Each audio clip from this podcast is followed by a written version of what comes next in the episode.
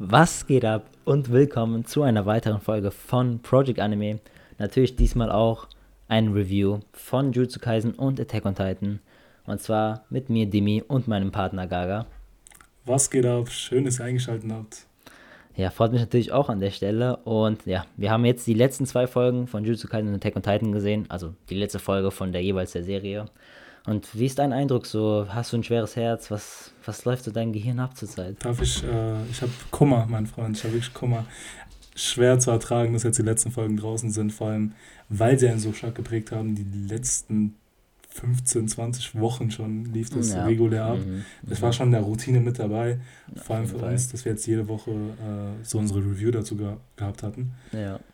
Aber die letzten Folgen waren sehr, sehr stark, muss man sagen. Also sie haben einen guten Abgang gehabt auf jeden Fall. Deswegen. Die eine stärker als die andere auf jeden Fall. Oh, ähm, okay. Und wir haben natürlich auch äh, neue Nachrichten, die wir noch mal kurz erwähnen wollen, bevor wir anfangen. Und zwar wurde ein Jujutsu Kaisen-Film ähm, angekündigt. Ähm, das handelt diesmal mit der Vorgeschichte, nicht mit der fortlaufenden Geschichte von nach der Staffel 1, sondern mit der Vorgeschichte, was man im Band 0 lesen kann. Mhm. Ähm, da, dazu kommt ein Film raus, im Winter diesen Jahres noch. Und Attack on Titan geht glücklicherweise als Serie weiter und nicht als Film oder sonstiges. Und ist auch in der Winterseason, wahrscheinlich so gegen Januar oder Februar vielleicht, wenn wir Pech haben. Aber spätestens Anfang nächsten Jahres wird es wahrscheinlich weitergehen mit Tag und Titan. Der Trailer ist schon rausgekommen zu der neuen Season, ne? Und, äh, ja, so ein leichter, so ein Teaser, sag ich mal. Da kommt bestimmt noch mehr raus. Die Aber, ersten Eindrücke zumindest. Ja, genau. Ja. Ich glaube, Judgment heißt ja dann die Folge, die dann rauskommen soll. Ja.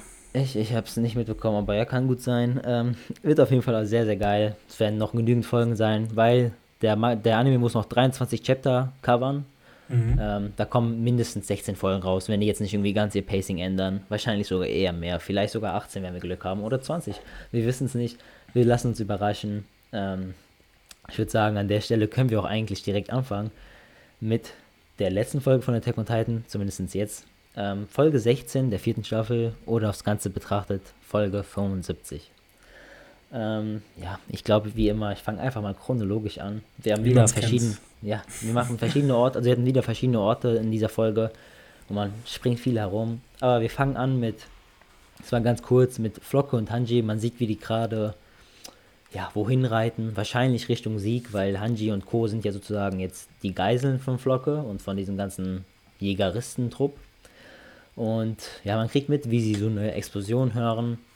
Und es, ja, Hanji und so schließen schnell darauf, dass es wahrscheinlich ein Donnerspeer sein muss, weil sie natürlich dieses Geräusch kennen, die haben es so oft eingesetzt. Ja. Die wissen, wie sich sowas anhört. Und wir wissen ja natürlich, was passiert ist. Sieg und Levi sind ja explodiert. Das war ja in der letzten Folge schon. Ähm, ja, dann gehen wir auch direkt rüber zu Sieg. Man sieht ihn mit seinem halben Körper, also wirklich so Bauch, nur Bauch und nicht mal ohne Arme, ohne gar nichts. So eine zerfetzte Leiche einfach mhm. im Weg. War auf jeden Fall irgendwie sehr ekelhaft. War auch gut gemacht von Mappa, das zu zeigen und nicht irgendwie so halbherzig, weißt du, so, weil man Angst hat, das zu zeigen oder so. Ja, ähm, das finde ich allgemein gut. Das ist zwar sich am Manga sehr stark orientiert, auch dieses sehr grafische Zeigen und es gibt auch den Eindruck wieder, wie es, also es verzerrt nicht irgendwie. Äh, ja, ja. Man sieht ja auch immer, zu Beginn von, also bei Wakanim und so, dass es ja wirklich ausschließlich an Erwachsene gerichtet ist. Ja, genau, genau. Man versteht auch warum, sage ich mal. Ähm, aber man sieht, dass Sieg irgendwie noch lebt. Also ganz tot ist er nicht, haben wir jetzt gesehen. Er kann noch immer irgendwie denken und ja, er lebt noch, atmet noch. Und er hat so einen Traum, so einen, so einen wirren Traum, sage ich mal. Und der sieht aus ein kleines Mädchen. An der Stelle wollen wir natürlich nicht spoilern, wer das sein kann oder wer das ist, so. Aber ja, man kann sich jetzt circa vielleicht denken, wenn man gut aufpasst, wer das sein könnte. Mhm. Auf jeden Fall ist er so ein, klein, so ein kleines Mädchen, so eine komische Gestalt, sage ich mal. Und wir wissen nicht ganz genau, was sie damit zu tun hat. Die hat so einen Eimer, glaube ich, in der Hand gehabt. Und das nächste, was wir sehen, ist eigentlich, dass so ein Titan kommt, was auch ziemlich ekelhaft aussah. Wenn so ein Titan kommt, so ein Hirnloser, reißt seinen Bauch auf und ja, packt Sieg einfach in seinen Bauch rein. Und wir wissen nicht wirklich, was passiert. Er ist jetzt einfach drin in seinem Bauch ähm, von diesem Titan. Ähm, da verlassen wir auch sozusagen schon dieses ähm, ja, diese Szenerie. Wir wissen auch nicht, was mit Liebe passiert ist. Wir haben kein Anzeichen bekommen, dass er lebt oder tot ist. Wir wissen gar nichts. Genau. Ähm, es stellt sich natürlich jetzt noch heraus, aber dafür müssen wir halt noch warten. Oder ich lese den Manga natürlich. Ähm, dann wechseln wir auch die Szenerie, wie schon gerade gesagt. Wir gehen rüber zum Gespräch zwischen Pixies und Jelena erstmal. Und da wird auch kurz angesprochen, dass man zum Beispiel jetzt so eine Bändermarkierung hat, wie so, dass die, die vom Wein getrunken haben, haben die eine Farbe und die, die nicht vom Wein getrunken haben oder schon früher mit denen kooperiert haben, die haben eine andere Farbe, um zu zeigen, yo, das sind die Ehrenmänner und Frauen in Anführungsstrichen, die waren schon früher bei uns oder die anderen, mhm. die sind halt die, ja, die sind in der misslichen Lage, dass sie halt schon diesen Wein getrunken haben und früher oder später wahrscheinlich zu Titan werden, wenn Sieg halt überlebt. Das ist halt die Frage natürlich, ne? Aber wir wissen halt, dass er jetzt in diesem Bauch. Man merkt aber, ähm, dass dieses Druckmittel schon mal da ist, weil genau, ja. vor allem allen ist diese Gefahr bewusst, okay, die haben jetzt diese Rückenmarksfähigkeit und Sieg hat ja schon die Fähigkeit erklärt, den anderen, also jetzt ja, nicht ja. vollkommen, sondern was dann passiert mit den Leuten, dass sie sich in diese Ur-Titans zurückfahren, also willenlos. Und dementsprechend sieht man jetzt auch wieder, dass so Jelena. Ja, hillenlos, nicht Ur-Titan, hillenlose Titan. Ja, genau. Also, dass ja. sie dementsprechend wieder die. Ähm, dass Jelena jetzt äh, mehr Macht wieder oder Einfluss generiert und sich dann im genau, Tisch dann ja. wiederfindet mit Pixies und dann diese Verhandlungsgespräche, sage ich mal, jetzt fortführen. Mhm, genau, also generell die Jägeristen natürlich. Und man, man sieht so ein bisschen so Jelenas Ansicht auf die ganze Sache. Jelena ist wirklich selber davon überzeugt, dass Sieg moralisch richtig handelt und dass sie wirklich daran glaubt, was er macht, an diesen Euthanasieplan mhm. und dass Eldia keine Kinder mehr bekommen sollen. Und man sieht so, die ist so wirklich glücklich, so hinter dieser ganzen Sache zu sein. Sie denkt, ich bin auf der richtigen Seite der Geschichte, sage ich mal, ja. weil sie wirklich davon überzeugt ist. Und dass sie denkt, also sie sagt, dass Sieg will eigentlich nur die Welt retten. Und während Pixies sieht es komplett anders. Er denkt halt, dass sie nicht die Welt retten wollen, weil die wollen ja dieses Erdrumoren machen oder Rumbling. Mhm. Und das ist ja schon irgendwie das Gegenteil von Frieden und Weltretten wenn man irgendwie die ganze Welt zertreten würde mit ähm, riesigen, kolossalen Titanen. Ähm, ja, und das wechselt dann auch schon wieder die Szene. Es geht runter in den Keller, wo Armin, Mikasa, Conny und die ganzen Rest, der ganze Rest gefangen sind. Auch die Familie Braus ist da, also die Eltern von mhm. Sascha. Ähm, und im Gefängnis. Ne? Genau, ja. Ähm, wie heißt er nochmal? Ich habe den Namen vergessen. ja, ich hab's gerade. Ah, Nicolo. Äh, ja, ja. Nicolo auch unten halt ganz viele, die von den Jägeristen halt gefangen worden sind. Äh, man sieht, dass Jelna und Jankompon und ja, irgend so ein komischer Typ, man kennt ihn nicht, man kannte ihn auch vorher nicht, dass sie runtergehen, um mit Armin und Co. zu reden. Ähm, stellt sich schnell heraus, dass der unbekannte Typ ziemlich rassistisch ist und auch noch ziemlich so in seinem alten Gedankengut gefangen ist. Ja. Und dass er sich halt als superior fühlt, also als irgendwie besser, mhm. da er kein Eldia ist und der redet halt immer ganz schlecht über die Eldia, über Sascha und, und Co. Also, also vor allem, wir hatten ja auch den Moment gehabt, äh, wo er ja auch äh, direkt der Nicolo angesprochen hat darauf, dass er, wie, wie es so weit kommen konnte, dass er in diesem Gefängnis landet mit den ganzen Dämonen, diesen Eldian. Und da zeigt mhm. nochmal dieses Widerspiegeln von diesem Gedankengut, der er hatte. Diese Abneigung gegen den. Und Jelena unterbindet es auch sofort dann mit dem äh, Gnadenstoß, den es gibt, also die töten ja dann vor Ort. Genau, und entschuldigt ja. sich dann auch gegenüber den Gefangenen und meinte so, okay, mhm. das ist nicht das, was sie verfolgen, sondern wir folgen eigentlich dem Plan, den Sieg im Kopf hat oder dieses, dieses Ziel zu erreichen, diesen Euthanasieplan. Und dass die eigentlich dieses alte Denken oder diesen Hass, der schon so vor Ort da war, dass sie das ablegen wollen und was ganz Neues schaffen genau, wollen. Ja.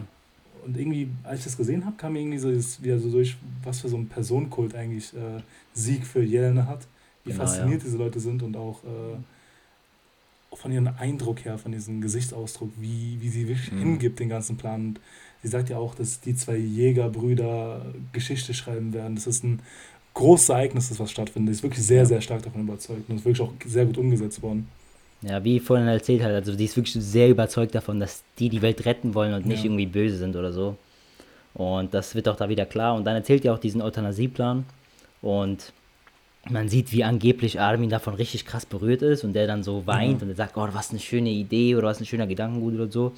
Aber ob es jetzt wirklich genauso, ob er wirklich so genauso denkt, ja, fraglich, weil ja, es sieht nicht so wirklich ernsthaft aus. Sieht aus, als ob er wirklich Schauspieler. Ähm, Im Manga war das auch ein bisschen deutlicher. Man hat wirklich gesehen, dass es eher so geschauspielert war, sag ich mal, weil mhm. er ist ja immerhin ein Eldia, er will schon weiterleben und wahrscheinlich auch Kinder haben und so. Ja. Und da ist man bestimmt nicht so überzeugt von einem Plan, dass man keine Kinder mehr bekommt. Ja, und er stellt sich auch so ein bisschen gut in der Position da, weil er weiß, okay, ich habe jetzt, wenn ich mich jetzt vielleicht kooperativ zeige zumindest, genau, dass er ja, vielleicht mehr Einfluss generiert und vielleicht sogar rauskommt aus der Zelle. Das ist so die Intention dahinter. Man weiß ja, Armin ist so ein schlaues Köpfchen, da wird er schon dementsprechend was im Hinterkopf gehabt haben, um da ja, der Fall. passenden Stelle zu weinen und äh, überzeugt zu sein. ja. Ähm, man sieht, dass Jelena guckt dann ihn so komisch an Es sah im, im Manga sah das ein bisschen auch eher so aus, als ob Jelena auch checkt, dass Armin schon ein bisschen eher so Schauspieler, sage ich mal. Mhm. Im Anime sah das ein bisschen undeutlicher aus. Aber ja, wir werden hier einfach noch die Zukunft sehen. Oder ja, oder im Manga halt lesen. Und das war es dann auch schon für diese Szene und für diese Szenerie. Wir gehen dann wieder rüber zu Eren, der gerade auch in so einem Raum ist, wo Gabi ist. Ähm, Gabi, die gefangen halt, mit einem anderen Soldat. Und wer kommt natürlich da rein? Peak, die wir schon ein paar Folgen davor gesehen haben, dass mhm. sie natürlich schon auf, äh, auf ähm, Paradies ist. Ich glaube, vor vier Folgen oder so, ist auch schon lange her. Und sie hat es natürlich irgendwie geschafft, da sich einzuschleusen und bringt auch direkt diesen anderen Soldaten um und bedroht auch Eren direkt und mit einer Waffe und sagt, yo, ey Gabi, nimm auch dieses Gewehr, droh ihn bitte auch und so. Und Eren, ja, ist ziemlich cool in diesem Moment und sehr gefasst und er weiß, ja, im Endeffekt können die wahrscheinlich eh nichts gegen ihn machen, weil er ja der Founding Titan ist und wenn man ihn umbringt, dann fliegt ja der, also dann geht ja der Founding Titan irgendwo hin, wo man es nicht weiß und das kann ja auch gefährlich werden, wenn es wieder zu irgendeinem Eldia-Typ geht und so, ne? Mhm. Und da, er wusste halt, dass das Befehl, der, ähm, der Befehl von Marley wird sein, dass Peak ihn nicht umbringen darf, sondern ihn lebend fangen muss. Oder ihn zumindest essen soll. Der ist sich auch der Situation bewusst. Man hat es ja auch in dieser Anfang der vierten Staffel erlebt gehabt, wo man merkt, okay, die, die Kraft der Titanen nimmt immer mehr ab und dass die Technologie immer weiter fortschreitet.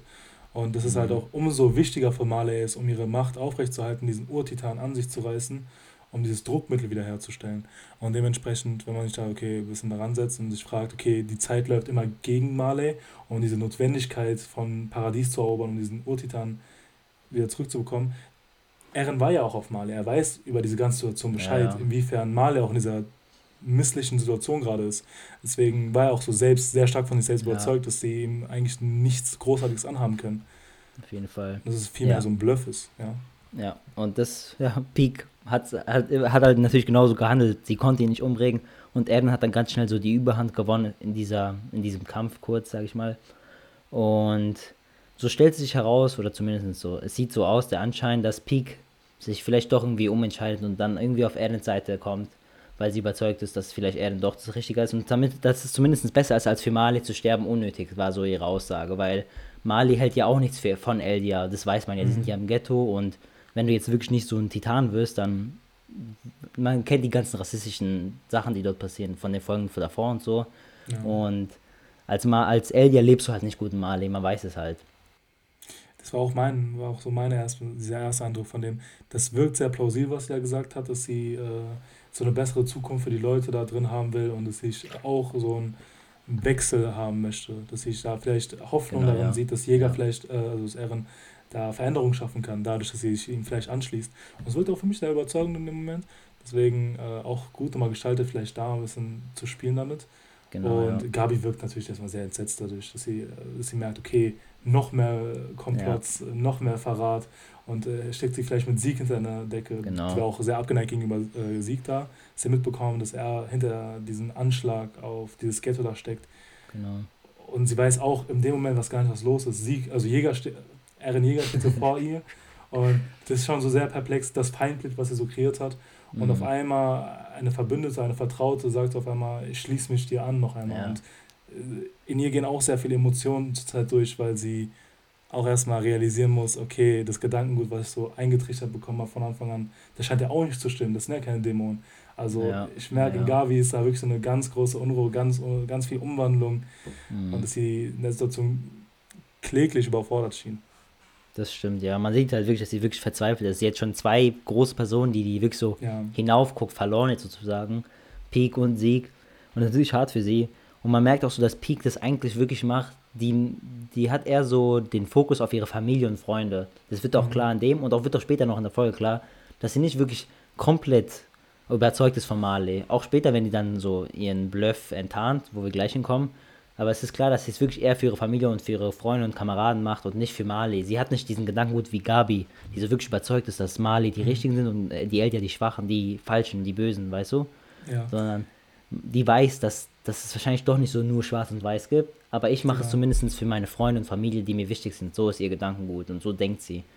Und ja, das, das wird hier nochmal klar. Ja, man hat es auch äh, später gesehen gehabt in dieser Crew, die sie agiert ja auch nicht alleine als Karen Titan, sondern sie hat ja auch ihre Mannschaft gehabt, die sozusagen an der Artillerie sitzen, an diesem Geschütz. Genau, und das ja. ist auch wie so eine Freundschaftskreis, fast schon wie Familie, wie sie es gefühlt haben. Und in diesem Anschlag, der passiert ist, in diesem Ghetto in Staffel 4 Anfang, da war sie auch sichtlich erstmal sehr getroffen davon, dass sie gestorben sind in dem Moment. Ja. Und da versteht man auch, dass ein ganz anderer Bezug, der herstellt, hergestellt worden ist, durch diese ja, Gemeinschaftszeit und dass dieses Teamwork da vorhanden ist. Deswegen versteht man es auch im Nachhinein später, dass sie diesen Bluff dann auch wirklich auflöst und dass sie dann tatsächlich schon mal für die Malis kämpft oder zumindest für die Kameraden, mit ja. denen sie zusammen kämpft. Ja, aber ich finde auch, das passt so bildlich auch wunderschön, weil der Karren-Titan ist ja auch eigentlich genau irgendwie sowas. Er ist nicht so der genau. Offensivstärkste genau. oder sowas. Er, er, braucht halt irgendwie die anderen auch, um wirklich stark zu agieren. Aber genau. wenn er irgendwie helfen kann, dann ist er halt super stabil beim Helfen, weißt du? Mhm.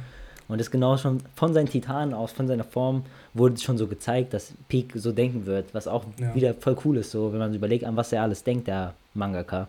So alleinstehend äh, kann er Karren dann wirklich nicht genau. sehr viel ausrichten. Ja. Er ist ein bisschen mobil, kann Leute so ein bisschen aufbewahren, herumführen, aber an für sich ist er nicht für einen Kampf eigentlich gedacht, sondern braucht halt diese Unterstützung von anderen, wie du genau. gesagt hast.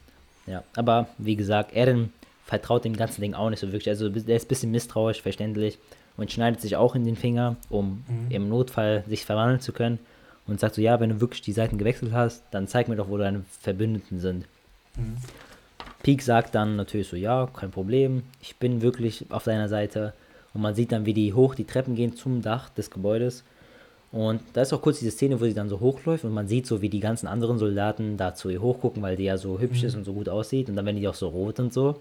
Und falls man da wirklich gut drauf geachtet hat, sieht man, dass Porco drin ist. Hast du ihn gesehen? Ja, klar. Und er war eigentlich der Einige, der nicht da hochgeguckt hat oder so, bis angetan war vom Peak, sondern diese Skepsis so ein bisschen Genau, hatte. ja, ja. ja. Aber ich glaube, viele haben es wahrscheinlich nicht gesehen, weil es war ja relativ schnell. Aber ja. Porco war halt da auch dabei unter diesen Soldaten. Und ja, da kann man sich schon denken, wie es natürlich jetzt aussehen wird. Und dann gehen die hoch auf den Dach und Pike, äh, ja, die gehen hoch auf den Dach und dann kommt diese coole Szene, die glaube ich sehr, ja, schon fast eine Meme geworden ist oder sehr bekannt geworden ist jetzt so. Mhm. Die geht dann vorne zum Rand und danach wird äh, fragt Eren so, ja, wo ist denn jetzt der Feind? Und natürlich dreht sie sich super cool um und zeigt so, ja, da ist der Feind und zeigt zu Eren auf. Und dann fängt schon sozusagen der große Krieg an oder der große Moment. Und von unten greift Porco an mit seinem Kiefertitan und reißt die Beine von Eren mit, also isst sie auf, keine Ahnung. Und Eren verwandelt sich dann auch daraufhin. Und ja, die Folge ist dann auch schon fast zu Ende. Am Ende kommt nochmal die Zeppelin von Marley und man sieht, wie Rainer oben steht und wie Eren unten steht und wie Eren sagt, let's go, Rainer, lass uns nochmal zum letzten Mal kämpfen sozusagen. Sinnbildlich. Mhm. Natürlich hat er das nicht so gesagt. Aber ja, das war es eigentlich auch mit der Folge. Oh, die Folge war sehr, sehr gut. Also, das ist, wie das aufgemacht worden ist bis zu dem Zeitpunkt. Ich glaube, es wird auch so, war auch sehr gut gewählt, dass an diesem Punkt das gestoppt hat, weil so jetzt dieser Klimax eigentlich schon fast schon angedeutet worden ist. Zu diesem Beginn des Kampfes. Und das jetzt alle wirklich drauf heiß gemacht hat, diese Folge weiter gucken zu wollen. Und äh, ich habe auch sehr viel Rückmeldungen bekommen zu dieser Folge, dass sie sagen, ich kann nicht warten. Wie soll ich denn jetzt warten? Also jetzt Rainer steht vor der Tür, der Kampf beginnt und jetzt soll ich ein Jahr warten auf diese ganze Sache. Genau, also man muss ja. schon sagen, Mappa hat es sehr gut gestaltet von dem Timing der letzten Folge her und von der ganzen Aufmachung der Folge allgemein. Dass es da nochmal zum Schluss nochmal alle mitreißen konnte, dass sich alle mal freuen, den zweiten Teil unbedingt nochmal zu gucken oder halt den Manga anzufangen. Safe, ja. Also es war wirklich eine krass starke Folge. Ich kann mir auch echt wirklich nicht vorstellen, wie Leute da einfach so lange jetzt warten müssen. Also es ist schon ein harter Cliffhanger. Ja. Und ja. es macht einen schon sehr, sehr heiß auf den Manga, kann ich mir sehr gut vorstellen. Ähm, es war eine sehr starke Folge, ein sehr guter Abschluss. Die Musik am Ende war auch wieder super krass, hat sehr episch gemacht mit Rainer oben, wie er so mit seiner Brille und so runterguckt. Mhm. Das war echt gut gemacht. Ähm, ja, ich freue mich auf Januar oder Februar auf jeden Fall. Und das war's dann für das erste mit Attack on Titan von uns. Ähm, ja, bisschen surreal, bisschen surreal, das jetzt mal so zu sehen. Naja, jetzt haben wir genug über Attack on Titan geredet. Kommen wir jetzt äh, zur letzten Folge von Jutsu Kaisen. Folge 24, Komplizen. Aber jetzt mal kurz deine ersten Eindrücke von der Folge. Hey, ich war maximal in diesem Band von der Folge. Ich habe wirklich gestaunt. Ich habe geguckt. Ich war durchgehend, ge natürlich nicht wirklich, aber ich hatte durchgehend gefühlt Gänsehaut, weil es so krass war.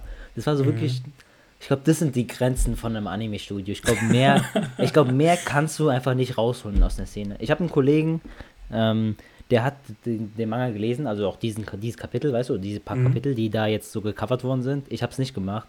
Und er sagt so, Digga, es sah im Manga ganz normal aus, weißt du, normaler Kampf, normal, alles mhm. normal, so, so war ganz gut, aber nichts Krankes. Und er sagt so, sowas hätte er sich niemals vorgestellt. Es war wirklich wie so ganz andere Serie, ganz anderes und kann ich mir gut vorstellen, was sie da gemacht haben. Hut ab, ich, wirklich. Ich glaube, da wurde das ganze Potenzial von den Chapters mal rausgeholt. Animationstechnisch war es wirklich ein Flex. Es, war, war, wirklich ein Flex. Flex. Und ich glaube, meiner, also meiner Meinung nach war diese Folge wirklich die letzte Folge auch dementsprechend würdig. Und auch, glaube ich, von der Animationstechnik her und der Choreografie der Kämpfe so das Peak, was wir jetzt erreicht haben ja. von Jujutsu ja. Kaisen. Peak, nices ähm, Spiel mit Attack on Titan. Spaß. ja, ja von uns. Äh, es war naja. krank, es war krank. Aber auch thematisch sehr, sehr facettenreich. Mhm. Das ist jetzt nicht nur jetzt Haut drauf die ganze Zeit, die letzten 24 Minuten, sondern sehr vielfältig auch mehr über Fluggeister erfahren haben, von Antagonisten, ja. von unseren Protagonisten auch und die ganze Welt von zu Kaisen. Ich, ich mag es auch immer, wenn am Ende von einer Season, wenn dann das Outro in der letzten Folge geskippt wird sozusagen und noch so mehr Content ne? kommt. Yeah. Ja, genau, auch mit der Musik, aber es trotzdem irgendwie Content da ist. Da hast du noch ein bisschen mehr, was du covern kannst und das hat mir sehr gefallen auch. Ja, das hat so einen Übergang rausgemacht. Genau. Dazu kommen wir gleich. Ähm, ich cover jetzt nochmal kurz die wesentlichen Ereignisse, die da geschehen sind. Wir haben letzte Folge gehabt Megumi stark im, äh, im Fokus, wo er gekämpft hat gegen den Sonderfluch und gewonnen hat mit seiner halbfertigen Sphärenentfaltung, Domain ja. Expansion jetzt im Englischen, für diejenigen, die ja sehr pingelig sind. ähm, hat es geschafft, ihn zu besiegen. Und wir befinden uns jetzt gerade in der Lage, wo Nobura und Itadori nochmal gegen die zwei anderen Sonderflüche kämpfen müssen. Es handelt sich dabei an Flü äh, man weiß nicht genau, ob es Flüche sind oder nicht, aber dazu kommen wir gleich. Aber es gibt auf jeden Fall drei davon und deren Ursprung sind Sonderflüche. Ja. Ähm, Im Kampf zunächst einmal, die rennen weg vor den Gegnern. Itadori setzt zum Sprint an. Ähm, die bekämpfen den mit so einer Blutfähigkeit von denen. Die wird dann am Anfang auch näher erklärt, dass äh, es eher so eine giftige Wirkung hat und dass man große Schmerzen erleidet und so ein Verwesungsprozess Verwesung, eingesetzt wird, genau, ja. in, äh, sobald jemand damit in Kontakt kommt. Und was ich auch sehr gut fand, wie es nochmal ähm, visuell dargestellt worden ist, wenn man äh, getroffen wird von ja, diesem also Blut oder diesem Gift. Diese ja. Blumenmuster, die da entstanden das war, sind. Es war so pretty, Alter. Es war so, so gut aus. Optisch sehr ansprechend, sage ich nur so. Ja, Und die meinten, okay, jeweils, es gibt drei Brüder. Der mittlere ist Esso, der jüngere Bruder ist diese blaue Gestalt, die etwas deformiert ausschaut. Und der ältere Bruder ist jetzt im Kampf nicht beteiligt, aber ist auch noch äh, verwandelt worden, also hat auch ein Gefäß ja. bekommen. Man hat auf jeden Fall gesehen. Den kriegen wir später ja. nochmal gesehen. Ähm, der mittlere Bruder hat auf jeden Fall ein bisschen stärker als der jüngere Bruder und dass der Verwesungsprozess so in Gang getreten worden ist, heißt insofern, dass es so 10 bis 15 Minuten dauert, bis eigentlich von den beiden nichts mehr übrig ist. Ja. Und das setzt ja erstmal so ein bisschen unter Druck. Ich habe mir in dem Moment ein bisschen so gedacht, okay, ein Wettlauf gegen die Zeit, Mhm. Sieht ein bisschen schlecht aus, vor allem, weil man wusste ja nicht, inwiefern, sobald die ja besiegt sind, ob das jetzt auch äh, das so der Fluch gebrochen ist oder die Fähigkeit, aber ob da jetzt noch nachtragend Schäden entstehen kann. Aber bevor eigentlich dieser große Kampf loslegen konnte, kriegen wir erstmal die Backstory äh, mehr zu Gesicht von den jeweiligen Sonderflüchen, sage ich jetzt mal in Anführungszeichen. Ähm, alles hat diesen Ursprung, äh, Ursprung vor 150 Jahren, ähm, dass es ein Mädchen gab, was schwanger werden konnte oder ein Kind gebären konnte von Fluchgeistern. Ja. Und dass es dazu kam, dass sie eines Tages, eines Tages schwanger geworden ist.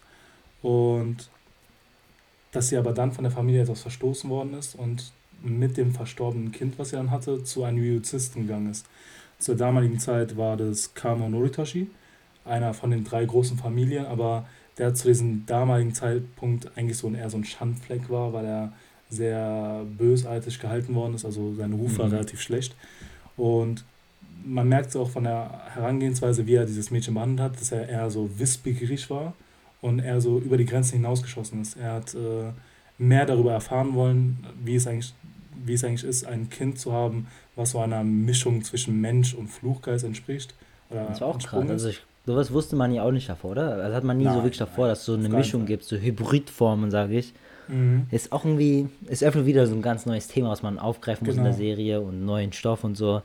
Ist schon wieder sehr interessant und das macht es auch wieder.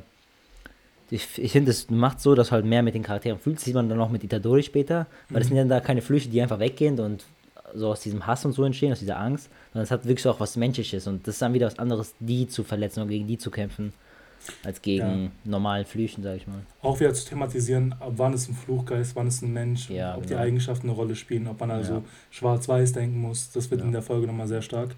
Ähm, auf jeden Fall dieser Yuzisto, der damals Kamo, Kamo Noritoshi, Noritoshi äh, der war halt sehr bösartig, hat sie neunmal schwängern lassen, neunmal abtreiben lassen, um mehr darüber zu erfahren. Und aus diesem Groll entsprangen halt diese drei Sonderflüche von der Mutter, mhm. ähm, die da als Gefäß dienen und ähm, die drei Gebrüder, die jetzt da, da sind, äh, gegen die Jan Itadori und Nobura kämpfen, kommen ja aus diesem Gefäß und ist ja auch gehalten worden, so 150 Jahre lang. Und genau. durch diesen Einbruch der Sonderflüche ein Gefäß bekommen haben und jetzt erst wieder erwacht sind, sage ich mal sind auch klar zu klassifizieren als Sonderflüche, weil das aus einem Sonderfluch entspricht. Ähm, und da auch wieder interessant zu sehen, später in der Folge, inwiefern sie besitzen Fluchtechniken, haben auch gewisse Eigenschaften, die einen Fluch haben, aber trotz alledem merkt man, das sind so Misswesen, weil ja. die Backstory ist ja nicht ohne Grund erklärt worden, dass man sagt, okay, das, der Sonderfluch an für sich ist ja eigentlich ein Uterus. Uterus Fluchgemälde heißt, glaube ich, das, 1 bis 3, mhm. dieser Sonderfluchobjekt.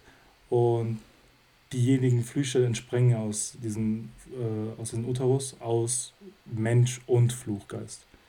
Und man kriegt ein Gespräch mit zwischen diesen drei Brüdern, als sie wieder ein Gefäß gefunden haben, wie sie sich irgendwie so einigen wollen, dass sie sich die Seite der Fluchgeister äh, widmen wollen, also dass sie sich ja klar entscheiden dafür. Ja. Dann kommen wir eigentlich, nachdem wir diese Backstory ein bisschen geklärt haben und so einen kleinen Einblick von den Sonderflüchen, gegen die sie erkämpfen, kriegen wir eine unglaubliche Fight-Choreografie geboten, wo Nobura, Itadori und Mappa einen Flex rausgehauen haben. Ja, Ach du Scheiße. Ähm, animationstechnisch natürlich auf dem allerhöchsten Niveau. Äh, was sehr prägnant war in dieser Szene, war die Tatsache, dass wir wieder Itadori und Nobura gesehen haben, wie sie den schwarzen Blitz eingesetzt haben. Von mhm. Nobura eigentlich das erste Mal, dass sie das auch beherrschen kann. Und zeigt nochmal, wie, inwiefern sie gewachsen sind. Also von Itadori wussten wir, dass er das jetzt nicht beherrscht, aber zumindest mal anwenden konnte. Aber das ist auch so ein bisschen konstant benutzen kann. Das ist jetzt der zweite Fight, den wir von ihm mitbekommen haben. Und es jetzt auch wieder einsetzen kann, zeigt schon, ja. dass er eine gewisse Kontrolle beherrscht. Und das Nobura, das zum ersten Mal zeigt, zeigt, dass sie Badass ist. Ganz klare Kiste. Beste Frau mit dieser Krank also diese Hammerkraft ist einfach mal maximal geil. Also, ich weiß, ich habe so nie sowas gesehen in der Art. Mit der Voodoo-Puppe hat es nochmal sowas Mysteriöses und dann mit, genau. ah, keine Ahnung, es ist immer perfekt. Genau, wir hatten ja das mit dem Schwarzmutzgard, aber davor wird nochmal gezeigt, dass eigentlich sie der schlechteste Gegner ist, äh, an den die zwei Brüder treffen konnten. Ja. Äh, sie hatte die Strohpuppen-Voodoo-Technik, Reso äh, Resonanz. Ähm, die wird auch näher erklärt, was wir davor eigentlich auch noch nicht hatten. Sie braucht halt immer so eine Verbindungsglied zum Ziel, sei es jetzt Blut, Körperteile. Und ja. desto größer diese Verbindung ist, äh, kann sie halt so eine Voodoo-Puppe anfertigen. Und indem, indem sie halt so Schaden zufügt, dieser Puppe oder dem Gefäß, was es halt hat, äh, wird halt Schaden zu dem Hauptkörper angetan. Und da ja die Technik von den Brüdern ja daraus auszieht, so eine Verbindung zu schaffen mittels dieses Blutes, ja. und dass sie ja auch das beinhaltet, ist ja so eine starke Verbindung, ist ihre Fähigkeit umso stärker eigentlich gegen diese Brüder. Sie tut sich auch dann Nadeln in den Armraum, um seinen Brüdern diese Schmerzen aufzuerlegen. Badass. Ganz klar. Also, super. Also der, hat einfach, der hat ja auch gesagt, diesen Schmerz, den man hat, ist ja so. Der sagt so, du stirbst nicht wegen meiner Fluchtechnik direkt, sondern dann mit den Schmerzen, die mit der Dauer so Erst auftauchen. Zu ertragen überhaupt. Genau. genau. Und das muss ja ein unvorstellbarer Schmerz sein. Und dann sich nochmal so Nägel in die Hand reinzunageln mhm. und so gefasst zu sein in der Situation, zeigt ja auch von Charakterstärke. Weil ich glaube, viele, die so einen Schmerz haben, können nicht mehr wirklich rational und schlau handeln. Und dass sie nochmal mhm. denkt, ah, das Blut läuft ja durch mich, ich kann meine, meine äh, Fähigkeit einsetzen ja, Nobura und generell die ganzen weiblichen Charaktere in Jutsu Kaisen sind hervorragend geschrieben, was in vielen schonen Animes oder Mangas irgendwie fehlt teilweise. Respekt an Jutsu ja. Kaisen an der Stelle wieder. Ich hatte auch irgendwie Gefühl, so, sie war so kurz hochnäsig, aber auch zu Recht, weil sie hat irgendwie auch von Anfang an gewusst, dass sie so die Überhand hat in dem Moment.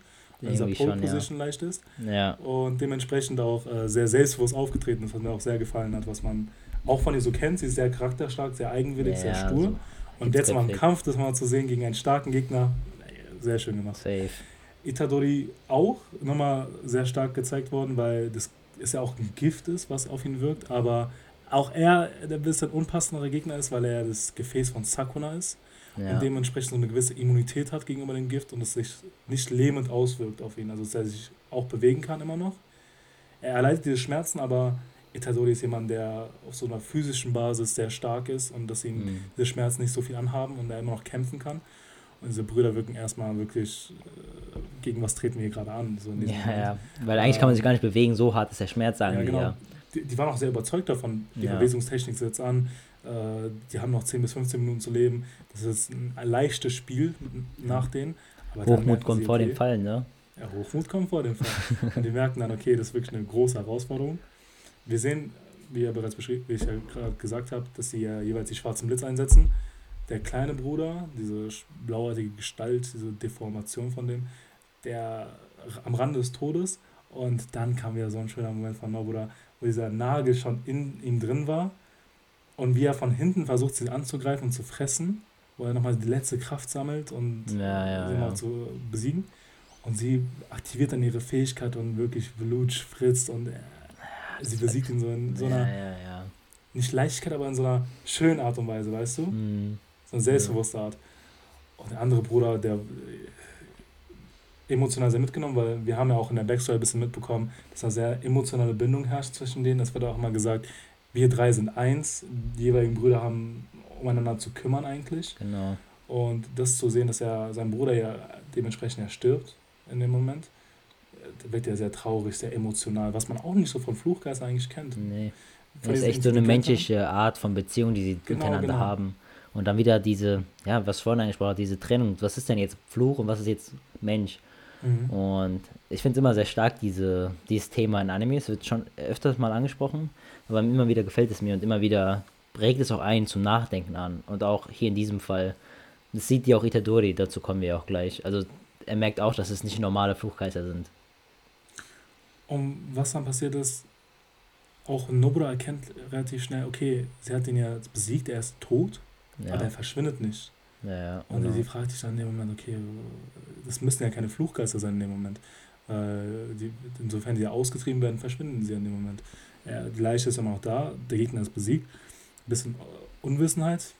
Der mittlere Bruder ist ein bisschen dann, Entschuldigung, äh, der ist so ein bisschen aus allen Wolken gefallen, wirklich erstmal deprimiert, Tränen kommen mhm. ihn und versucht erstmal die Flucht anzutreten, um sich erstmal zu regenerieren von den ganzen Schlägen, die ihn ja äh, Itadori zugefügt hat. Ähm, er flüchtet, kommt auf den LKW drauf, äh, regeneriert sich.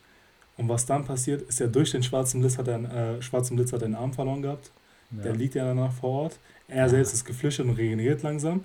Und was wir dann sehen, Itadori setzt ja zur Verfolgung an, rennt ihn hinterher und er schreit dann zu Nora, jetzt, mach es jetzt. Und wir sehen da drüben, wie sie eine Voodoo-Puppe auf ähm, auf den Arm platziert von ihm mhm. und dann noch zwei Nägel reinrammt und auf einmal durchsport den mittleren ja. Bruder, also erst so zwei Nägel rein und er realisiert in dem Moment, dass ihre Technik gar nicht darauf abzielt, ähm, die, den Schaden zurückzuwerfen, sondern vielmehr, dass sie äh, diese Voodoo-Puppentechnik hat, dass sie den Hauptkörper dadurch ja. beschädigen kann. Und sobald er das irgendwie realisiert, war es das eigentlich schon von ihm. Er wirft sich so ein bisschen nach vorne, ist stark, stark verletzt. Italien setzt wirklich zum letzten stark an. Wir kriegen dann nochmal einen kurzen Rückblick zu Nanami, wie er nochmal redet über den schwarzen Blitz und, diesen, und dieser Zone, in ja, dem sich ja diese Sportler wieder befinden, in dieses Hoch, was sie haben. Wenn etwas läuft, dann läuft es einfach. Ja. Er hat ja auch den schwarzen Blitz aktiviert gehabt und er setzt dann nochmal an, sammelt seine Fluchkraft und gibt ihm dann den letzten Stoß. Aber er kennt auch dabei wieder, dass Esso, der mittlere Bruder, wieder Tränen in den Augen hat und auch wieder Emotionen zeigt. Mhm. Er besiegt ihn in dem Moment, aber meinte auch, okay, es hat wehgetan, in dem Sinne auch auf emotionaler Basis. Ja, er hat ja auch gesagt, es tut mir leid, genau als er den Schlag genau. gemacht hat. Es war auch, natürlich hat er ihn jetzt getötet, er, er, sieht ihn ja auch irgendwie als Mensch an, Itadori, aber ich glaube, es war auch so mäßig so ein Befreiungsschlag auch für den Fluch, was Itadori da angesetzt hat, so dass er die Schmerzen da nicht mehr ertragen muss und sowas. So habe ich es auch angedeutet, denke ich mal. Ich hatte auch war immer eine starke Szene. Ja, ich hatte auch das Gefühl gehabt, dass er auch ein bisschen Schuld geladen hat, weil er sagen, ja, okay, mein Bruder ist jetzt, also sein Bruder ist jetzt aber ja. gestorben und dass er eigentlich Verantwortung tragen hätte müssen. Er hatte auch so diesen Drang nach gehabt, Rache zu verspüren nach sein, also nach dem Tod seines Bruders ja. und der Vergeltung zu üben. Aber dass er dann halt sterben musste und Itadori zeigt dann wieder Reue, auch wieder sehr ein starker Moment. Was wir dann sehen, ist dann kurze, wir wechseln halt nochmal kurz die Szene und wir sehen dann nochmal Mahito, äh, Keto und Choso heißt er, glaube ich, der älteste Bruder. Mhm. Äh, ja, genau, Choso. Die spielen auf einmal, sind so eine kleine Runde miteinander, die spielen ein Brettspiel, spielen auf jeden Fall ein Spiel. Und auf einmal wirkt er sehr gefasst und sagt aus dem Nichts, dass seine Brüder gestorben sind. Also er realisiert, dass da, also man merkt, ja. da ist eine Verbindung zwischen den drei Brüdern. Und er meinte so, okay, wie hätte es so weit kommen können? Weil eigentlich, das wird dann auch geklärt dann in dem Gespräch zwischen den drei, war ja die Aufgabe der zwei Brüder, diesen Sonderfluch zu erledigen, den Megumi erledigt hat. Mhm. Weil der hat äh, einen Finger beinhalten gehabt, also der hat ihn aufgenommen gehabt. Und deren Aufgabe war es, diesen Finger von Sakuna an sich zu reißen und dann den jeweiligen Sonderflüchten zu überlassen. Und dass sie dann aber auf Itadori und seine ganze Crew getroffen sind, war ja eigentlich Zufall. Und Mahito wirkte irgendwie glücklich in diesem Moment, als er gehört hat, dass Itadori es wieder war, der die ja. Brüder besiegt hat. Ja. Irgendwie passt es auch zu seinem Charakter irgendwie. Ja, weil er auch so merkt, dass Sukuna mehr an Kraft gewinnt und immer stärker wird und auch der Träger von Sukuna stärker wird. Mhm. Und das feiert er natürlich, weil er will ja im Endeffekt Sukuna für sich gewinnen und seinen Träger, der ihn natürlich hat. Und da merkt, da feiert es natürlich, dass er immer mehr an Kraft gewinnt und dass er so einen großen Einfluss hat langsam auf diese Welt der Jujuzisten. Ich habe auch irgendwie das Gefühl gehabt, aufgrund ja von dem Fall zwischen Itadori und Nanami gegen Mahito, hat er auch seine Sphäre entfalten können, dass er dieses Potenzial und dieses Spaß am Kampf ja mhm, gehabt hat. Mhm. Ja. Macht es ihn so umso glücklich, dass er sieht, dass er auch noch mehr an Stärke gewinnt. Ja. Dass er jetzt nicht nur diese Tatsache, okay, es ist sehr kalkuliert, es entspricht dem Plan, sondern auch so ein Eigeninteresse an Itadori da Ja, safe, safe, safe, ja. Finde ich auch. Weil er war es auch, der immer Hanami gesagt hat, okay, warum du hast keinen Spaß am Kampf, du bist eigentlich sehr, sehr viel stärker. Ja. Und dass er auch glücklich gewirkt hat, als sie diesen, diese Lust gewonnen hat am Kampf.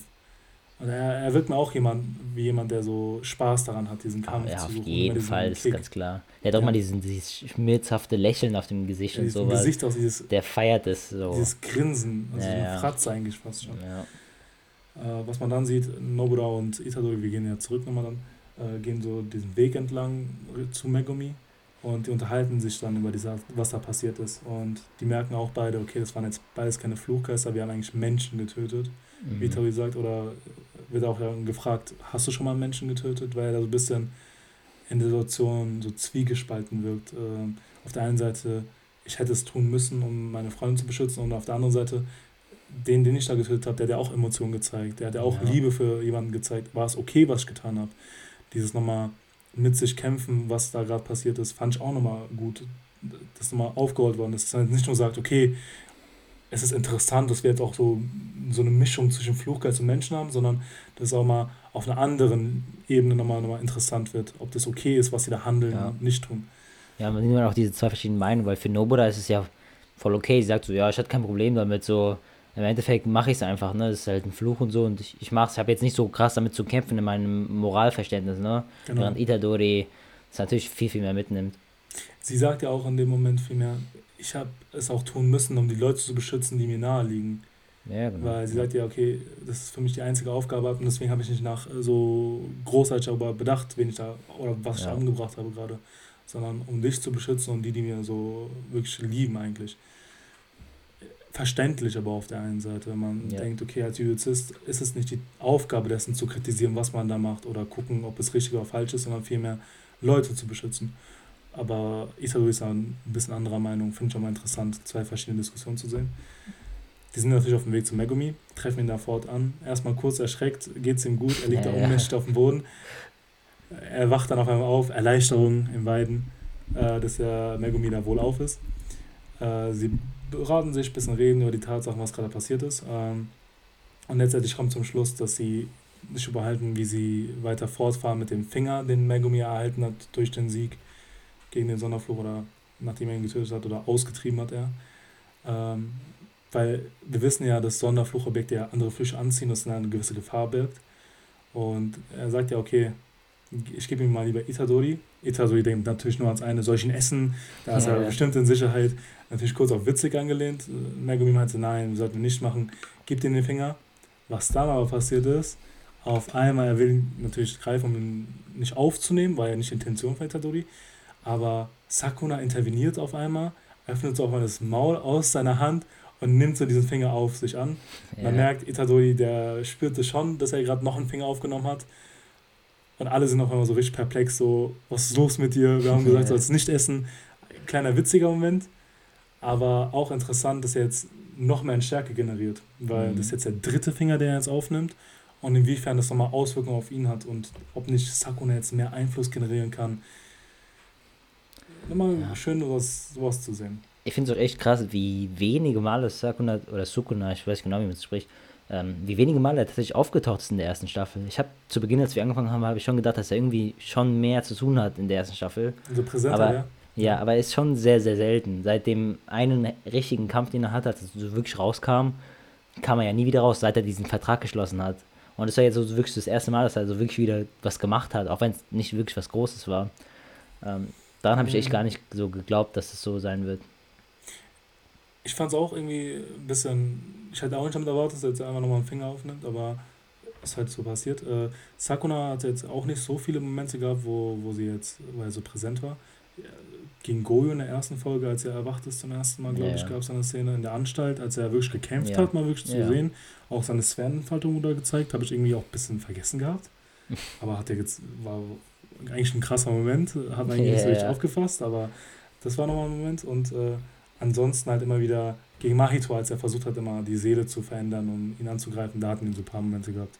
Ja, der ist ja nicht so wirklich aber rausgekommen, also nicht so richtig nein, nein, diese, vollkommen diese Gestalt angenommen. Ich habe das viel, viel mehr erwartet, weil ich dachte, das wäre so ein richtiger Hauptpunkt dieser Serie, weißt du. Ich habe ja den Manga nicht gelesen, aber das ist halt wirklich so. Ich glaube natürlich mit der Zeit wird er öfter kommen und wird ein bisschen ich mehr. Ich glaube, desto mehr, mehr Finger aufgenommen ja. wird, desto mehr Kontrolle kriegt er über. Genau, ja. Über also ich bin da echt gespannt. Also fand ich auch gut. Also ich fand es jetzt nicht schlecht, dass er, dass er so wenig malt, aber weißt du, es war alles gut getimed, fand ich. Ich muss, man muss halt weiter gucken, wie das jetzt in der Serie ja. weiter gemacht wird. Auf jeden Fall haben sie es alle drei geschafft. Die haben jeweils einen Sonderflucht besiegt gehabt. Das krass. Wir gehen dann zurück. Äh, da kommt ein kleiner Skip. Wir sind dann äh, wieder in der Akademie, wo sich unterhalten Nobura und äh, Megumi.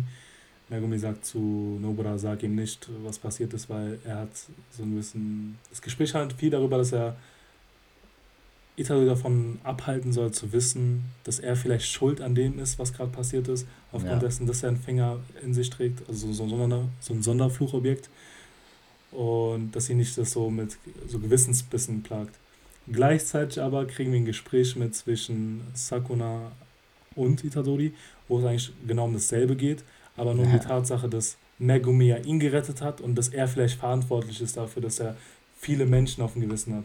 Und dass Itadori dabei Sakuna bittet, das nicht von Megumi zu sagen, um ihn da gewisse Schuldgefühle aufzubinden.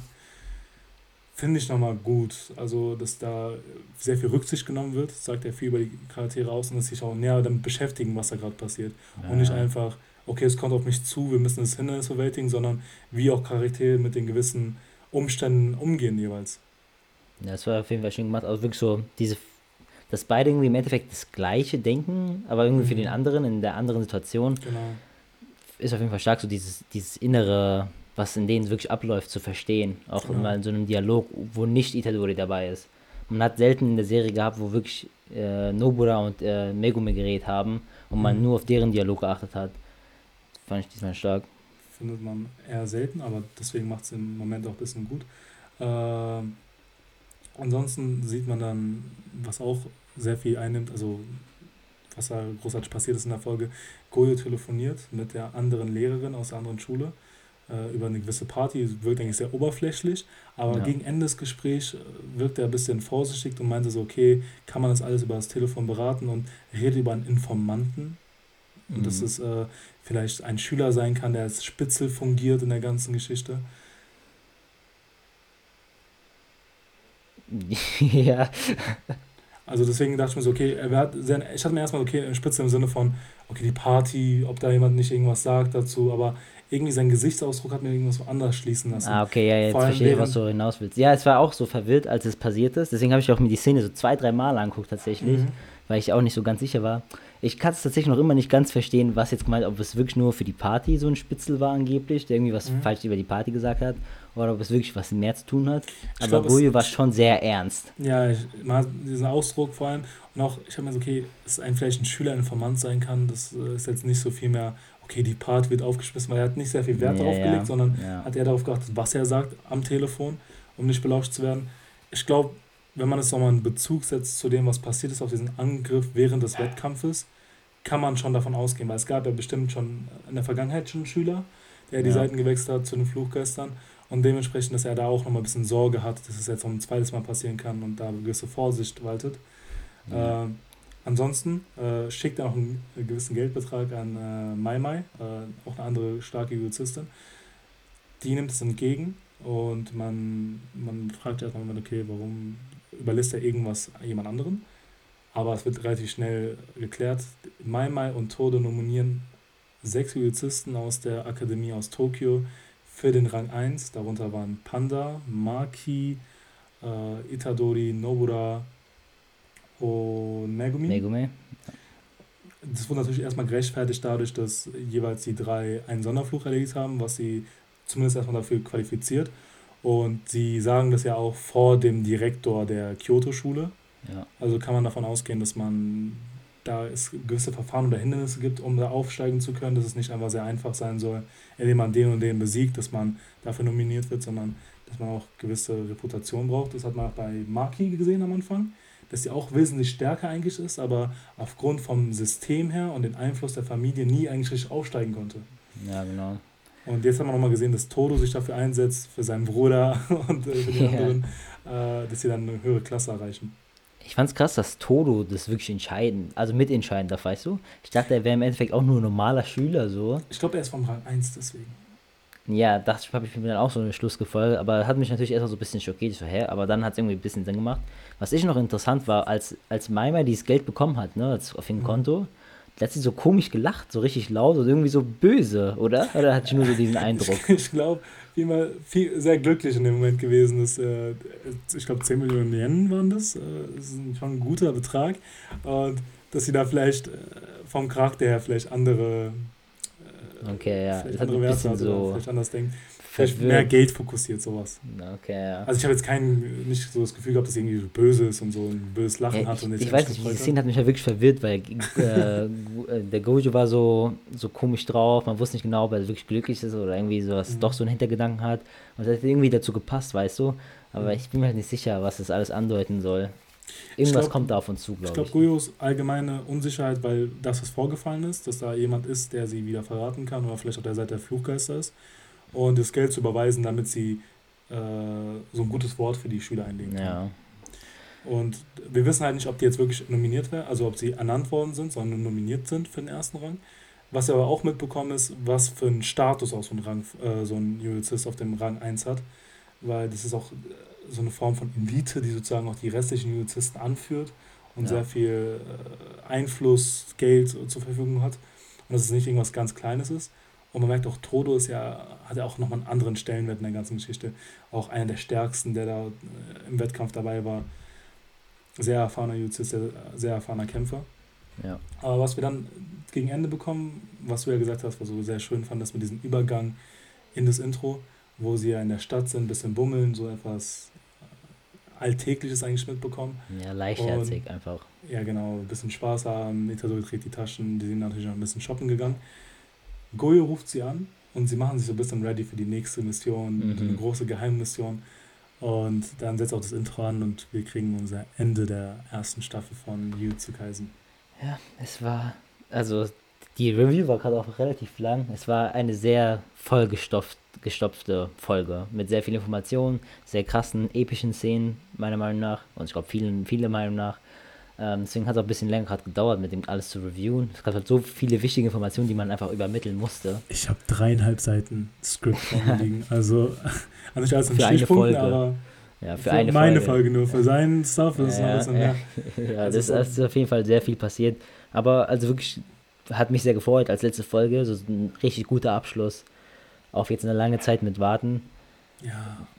War super stark. Also die ganze Zeit war super stark. Aber es war ich habe mich, es hat mich wirklich gefreut, dass es so vielfältig ist und es jetzt nicht schon der Kampf gezeigt worden ist auf so einem ganz anderen Niveau natürlich. Ja, ja. Hat mir persönlich gereicht, aber dass wir dann nochmal mehr erfahren über die Schüler, dass sie das jetzt nochmal Progress zeigen, dass da noch ein bisschen Wandel in Bewegung gesetzt wird, dass dann nochmal der ältere Bruder gezeigt worden ist, der mhm. safe Motherfucker ist, also er hat mir so auch den Eindruck gegeben, ja, dass er wirklich sehr stark ist und später nochmal Relevanz hat.